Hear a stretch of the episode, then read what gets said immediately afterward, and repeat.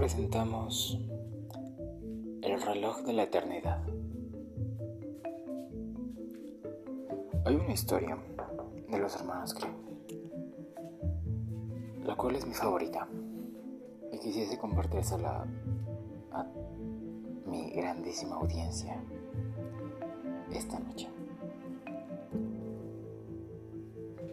Se trata de una historia acerca del tiempo. Una historia que inicia con una pregunta muy sencilla. ¿Cuántos segundos tiene la eternidad?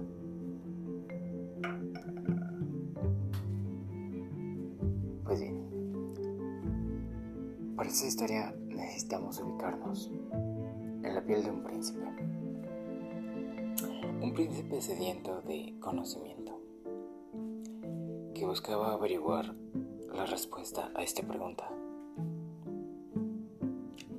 Determinado momento, termina conociendo al hijo de un pastor.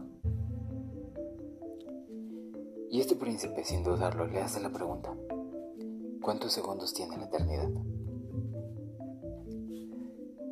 El hijo del pastor dice que hay una enorme montaña hecha de diamantes que toma un día escalarla y un día rodearla. Hijo del pastor cuenta que cada 100 años una diminuta ave va y afila su pico en la montaña de diamantes.